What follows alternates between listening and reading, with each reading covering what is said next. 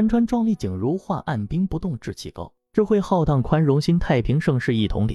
亲爱的朋友们，欢迎回到一一学语。今天我们的主题是一款像冰桶挑战一样动人的成语“按兵不动”。还记得我们小的时候玩的红灯停、绿灯行的游戏吗？游戏中当红灯一亮，所有的小伙伴就得像是被按了暂停键，无论是谁在你面前做鬼脸，都得保持一颗泰山崩于前而面不改色的心。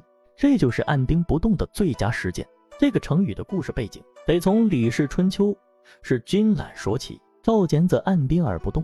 这段故事的主要含义是谨慎和观察。赵简子计划攻击魏国，但是他并没有贸然行动，而是先派人去侦查。当他从始末那里得知魏国有许多贤能的辅臣时，他再一次表现出谨慎，选择按兵不动，暂时不发动攻击。这显示出赵简子的智慧和谨慎。他知道，有时候最好的行动就是暂时不采取行动，这也是按兵不动成语的精髓所在。你可能会问，为什么要按兵不动呢？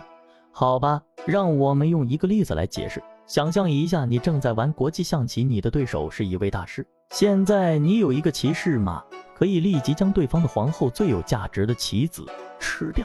这看起来很诱人，对吧？但是如果你仔细观察，你会发现，如果你移动你的骑士，你的国王会被对方的车和主教直接攻击，形成将军。这就是你需要按兵不动的时候。虽然表面上看起来你有一个吸引人的机会，但是如果你急于行动，可能会失去更重要的东西。职场中按兵不动也是一种常见的策略。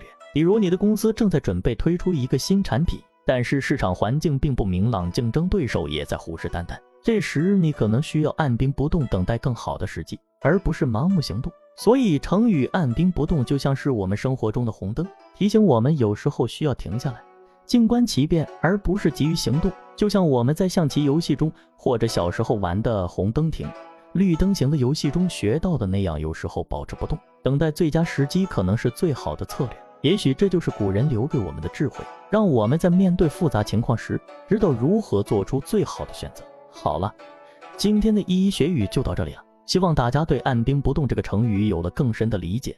记住，学习成语不仅是为了考试，更是为了让我们的生活更加丰富有趣。所以，让我们一起学习，一起进步吧。下次再见喽！大家按兵不动，我先撤了。